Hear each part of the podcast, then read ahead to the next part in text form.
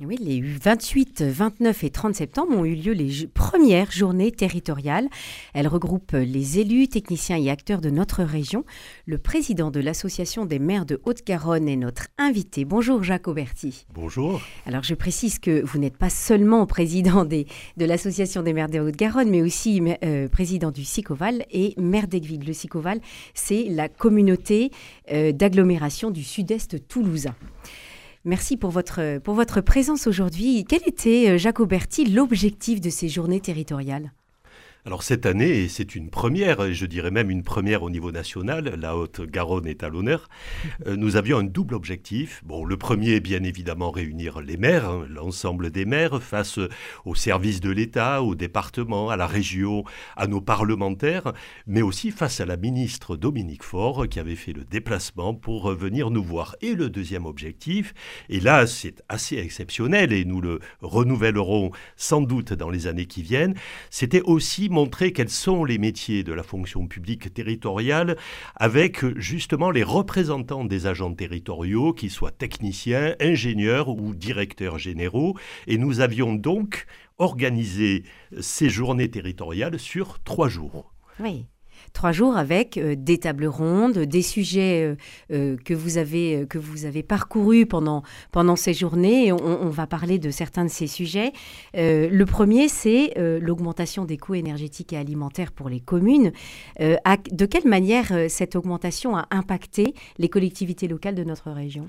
Alors au-delà effectivement des, coûts énergétiques, et vous avez raison de, le souligner, en, fait les communes comme euh, les ménages de, notre pays n'échappent pas à cette augmentation. Ce sont l'ensemble des charges des communes qui aujourd'hui euh, augmentent fortement, voire même pour certaines bien plus que l'inflation, je pense euh, aux denrées alimentaires, je, pense aussi finalement à, l'ensemble des charges du, quotidien pour euh, euh, ce qu'on appelle le bloc local, commune, communauté. Alors oui, les charges énergétiques sont donc en augmentation très importante et les communes ont dû réagir à la fin de l'année dernière et encore cette année de façon à réduire considérablement leurs factures énergétiques. C'était le premier levier d'action, mais aussi en faisant en sorte de demander en fait un soutien à l'État sur le fait qu'elle ne pouvait pas subir de plein fouet euh, donc euh, les augmentations sans avoir une sorte de filet de sécurité qui a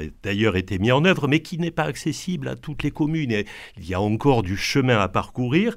Et puis euh, en troisième lieu, eh bien c'était faire en sorte de lancer des plans très rapides de rénovation énergétique des bâtiments pour s'inscrire dans la durée avec une facture moins importante. Mmh Alors vous avez demandé euh, à l'État euh, une sorte de filet. Vous dites qu'il ne bénéficie pas à toutes les communes. quelles sont les communes qui sont laissées au bord du chemin? Alors, ce sont les communes euh, qui ont un certain nombre d'agents territoriaux, à partir de, 10 principalement, mais qui ont aussi une facture énergétique qui euh, occupe euh, pas la totalité de, leur charge de, fonctionnement. Ce sont finalement la plupart des communes, autant être clair, qui n'ont pas bénéficié de ce filet de sécurité, si tenté d'ailleurs que celles qui pouvaient en bénéficier ont bien compris quels étaient les mécanismes, tant ils étaient complexes à apprécier. Mhm. Alors, vous, avez, vous dites que certaines communes ont mis en place des, des, mm, voilà, des économies pour euh, pallier à ces difficultés. Donc, euh, il y a l'extinction des éclairages publics, il y a aussi le recyclage des eaux des piscines. Vous disiez qu'il y avait aussi un travail qui était fait sur la rénovation énergétique. Et pour autant, est-ce qu'il y a aussi une, euh, une forme d'autoconsommation collective Alors, qui est mise en place. Effectivement, euh, lorsque vous voulez réduire la, facture, vous agissez à la fois sur les charges, sur les dépenses. Euh, les usagers, notamment des, des, locaux, je pense au monde associatif particulièrement, ont été sensibilisés. Cela a bien fonctionné. Les citoyens sont bien conscients aussi que derrière se cache l'impôt.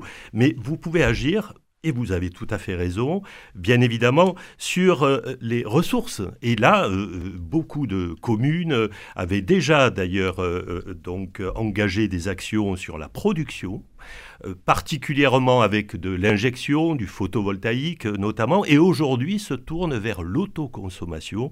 C'est une nouvelle façon de, concevoir effectivement cette réduction de, la facture, faire en sorte de produire soi-même son énergie pour éviter qu'on vous la facture en, la puisant à l'extérieur qu'elle soit individuelle sur chacun des bâtiments ou qu'elle soit collective, puisqu'aujourd'hui nous avons cette opportunité de pouvoir partager cette consommation à la fois avec des bâtiments publics, mais aussi, pourquoi pas, des particuliers qui peuvent rentrer dans cette démarche. Donc ça passe plutôt par l'énergie solaire. Est-ce qu'il euh, peut y avoir aussi, euh, pour cette autoconsommation collective, euh, une, un prélèvement, enfin une, un barrage qui est mis ou... Parce que ça, ça dépend quand même de... Oui, oui. les autres modes de, production sont quand même plus difficiles à atteindre. Vous savez combien l'éolien crée une forme de polémique. et qui plus est, en tout cas pour le territoire haut-garonnais, les sites sont, ne sont pas évidents à à trouver et les démarches sont longues, complexes et quelquefois sujettes à caution auprès d'un certain nombre d'associations de représentation de citoyens. C'est réellement le photovoltaïque qui aujourd'hui est la dominante en matière de production locale d'énergie, d'électricité, puisque c'est cela dont il est question. Il y a d'autres projets, mais qui s'inscrivent un petit peu plus dans, dans le moyen terme. C'est par exemple la géothermie. Ah Beaucoup de communes font appel euh, effectivement à ces techniques de, géothermie. D'autres, plus ponctuellement, peuvent aussi miser sur le biogaz, avec notamment les, micro-méthaniseurs, voire les, méthaniseurs, puisque nous avons euh, euh, donc des territoires à vocation à la fois agricole, mais aussi pour le, la valorisation, par exemple, des biodéchets. Et donc, toutes les solutions sont, sont à l'œuvre, certaines dans le court terme, d'autres dans le moyen terme. Hmm. Euh, et, toutes, ces, toutes ces solutions sont, sont, envisagées. Il y a quand même, il ne faut, il faut pas le cacher, une augmentation des charges, donc vous l'avez dit, pour ces collectivités locales, qui est liée euh, à la, qui, une augmentation qui est liée à la décentralisation. On demande beaucoup plus aux communes qu'avant. Effectivement, j'ai eu l'opportunité d'ailleurs de, de, le souligner dans mon intervention face à la ministre, face au préfet, l'ensemble de l'équipe préfectorale, mais aussi face euh, auprès de 200 maires qui étaient réunis, ce qui est assez exceptionnel, aux conseillers départementaux, à la vice-présidente du conseil régional qui était avec nous, euh, Nadia Pellefig. En fait, il y a aujourd'hui une forme de méprise, autant être clair, avec ce gouvernement. À la fois, on, pointe le maire souvent quand il est obligé d'augmenter ses ressources locales dans un contexte de suppression de, la taxe d'habitation et donc de moindre dynamique de nos ressources. Mais l'État lui confie aussi de nouvelles missions des charges qu'on appelle transférées euh, en tout cas dans la mise en œuvre, sans avoir les recettes transférées. Comment voulez-vous que le maire, aujourd'hui, puisse assumer de nouvelles charges sans aller chercher de nouvelles recettes quand on est en plus dans un contexte extrêmement inflationniste où euh, les charges augmentent du fait, effectivement, de cette inflation? C'est ce que j'ai voulu souligner. Je pense que la ministre l'a entendu. Nous avons d'ailleurs aussi interpellé le gouvernement sur deux mesures récentes que nous considérions comme inacceptable. Une première mesure euh, qui concerne, vous savez, une dotation qu'a louée l'État aux communes par rapport à la semaine de quatre jours et demi dans ah les écoles. Mhm. Ce fameux fonds de soutien. Et nous avons appris que par un décret du 20 septembre, le gouvernement avait purement et simplement supprimé cette dotation, 50 euros par euh, élève. La ministre, interpellée sur cette question en pleine Assemblée générale, a contacté la Première ministre et a obtenu le fait de différer cette suppression du fonds de soutien. Donc une victoire, je pense, pour les maires de la Haute-Garonne, pour notre association. Et puis la deuxième revendication concernait les camions de pompiers. Alors peut-être cela pourrait vous faire sourire, pourtant vous savez combien ils sont importants dans des périodes de canicule et d'incendie. Vous savez que les camions de pompiers aujourd'hui ne peuvent fonctionner qu'au diesel et donc ont un malus écologique. Et nous avons interpellé la ministre en lui disant c'est quand même injuste, alors même qu'il n'existe pas d'autre solution. Et là aussi, je dois dire que la ministre a réagi positivement puisqu'elle a obtenu l'exonération du malus pour les camions de pompiers. Voilà deux bonnes nouvelles. Merci de nous, les faire partager, Jacques Berti. Alors, samedi 30 septembre, Jérémy Lagarde, qui est maire de Miradou dans le Gers, a reçu deux coups de poing au visage alors qu'il essayait de s'interposer auprès d'un démarcheur sauvage. C'était quand même sa seconde agression en six mois. Jacques Auberti, vous qui êtes maire d'Aigues-Vives, comment percevez-vous cette dégradation des liens entre les élus locaux et leurs administrés? Alors nous, vivons une forme de, paradoxe, parce que vous savez, euh, lorsque euh, les citoyens sont en détresse, la personne qu'ils vont voir en premier, c'est le maire. Mm. Et le maire leur tend la main pour aider à, régler les problèmes.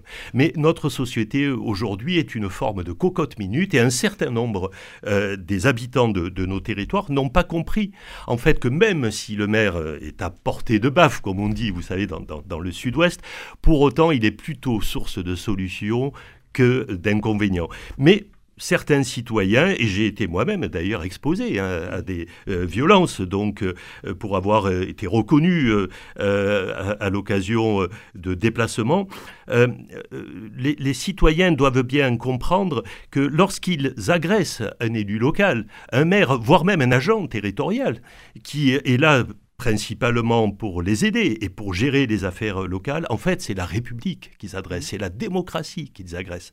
Et donc, effectivement, vous avez encore des citoyens qui se comportent ainsi. Je ne sais pas d'ailleurs si on peut les appeler à proprement parler des citoyens, imaginez. Et donc, euh, nous avons euh, effectivement interpellé euh, les services de l'État puisque lorsqu'il s'agit de République, il s'agit aussi euh, d'attendre de l'État euh, des moyens mis à la disposition des maires. Il y a des progrès. Les gendarmeries, par exemple, en milieu rural, font aujourd'hui très attention euh, à ce qui se passe lorsqu'un maire est en difficulté, lorsqu'il y a des tensions locales. Pour autant, il y a encore du chemin à parcourir, notamment pour traiter aussi les faits avérés. Et moi, je suis solidaire avec tous les maires qui font ces démarches auprès notamment du, parquet lorsqu'ils sont agressés, soit les agressions, heureusement, souvent pas des agressions physiques, plus souvent des agressions qui sont des agressions verbales, mais pour autant, c'est intolérable. Bien sûr. Et pourtant, les citoyens demandent de plus en plus quand même à être impliqués dans les projets municipaux. Il y a des consultations, des concertations, de la co-construction. Euh, quelle est, selon vous, euh, Jacques Auberti, la meilleure façon de faire collaborer les administrés avec les élus? Alors dans la plupart des, communes, qui sont souvent des, petites communes, autant être clair, vous savez, le, euh, le maire a été d'abord un habitant, comme tous les autres. Euh, simplement, le processus électoral euh, l'a conduit à être dans une situation particulière, mais il continue à vivre euh, au niveau local, dans son village, au contact de l'ensemble des élus. Et donc c'est ce contact du quotidien que, doivent apprécier les, habitantes et les habitants, les citoyens, pour partager les préoccupations. Ça c'est le premier point. Sur les grands projets, vous savez que nous avons des procédures administratives qui forcément oblige la collectivité à réaliser des enquêtes publiques, de la concertation, et souvent les maires vont plus loin. Je pense que c'est là la clé, euh, effectivement, euh, d'une meilleure participation euh, citoyenne. Certes, nous devons faire des efforts, c'est très clair, mais il faut aussi que les citoyens se mobilisent. Vous savez, souvent j'ai un maire qui me dit j'ai organisé une réunion publique et peu de personnes sont eh venues. Donc il faut que ce soit de part et d'autre un effort collectif. Et puis, euh, vous savez, in fine, c'est quand même le conseil municipal qui décide. Euh, et donc, euh, il faut là aussi insister sur le fait qu'à partir du moment où la démocratie locale a fonctionné, eh bien, il faut respecter la décision. Et quelquefois, pour des habitantes ou des habitants, c'est un petit peu compliqué d'accepter ce processus. Oui. Alors encore un, travail de, persuasion et peut-être d'éducation euh, euh, à faire euh, dans notre, dans notre société, puisque c'est plus large malheureusement que les communes de notre région. Merci beaucoup Jacques Auberti, président de l'Association des maires de Haute-Garonne du Sicoval et maire d'Aiguille. Vous êtes revenu sur ces premières journées territoriales qui ont eu lieu dans notre région. Et c'était le 28, 29 et 30 septembre. Bonne journée à vous. Merci à vous.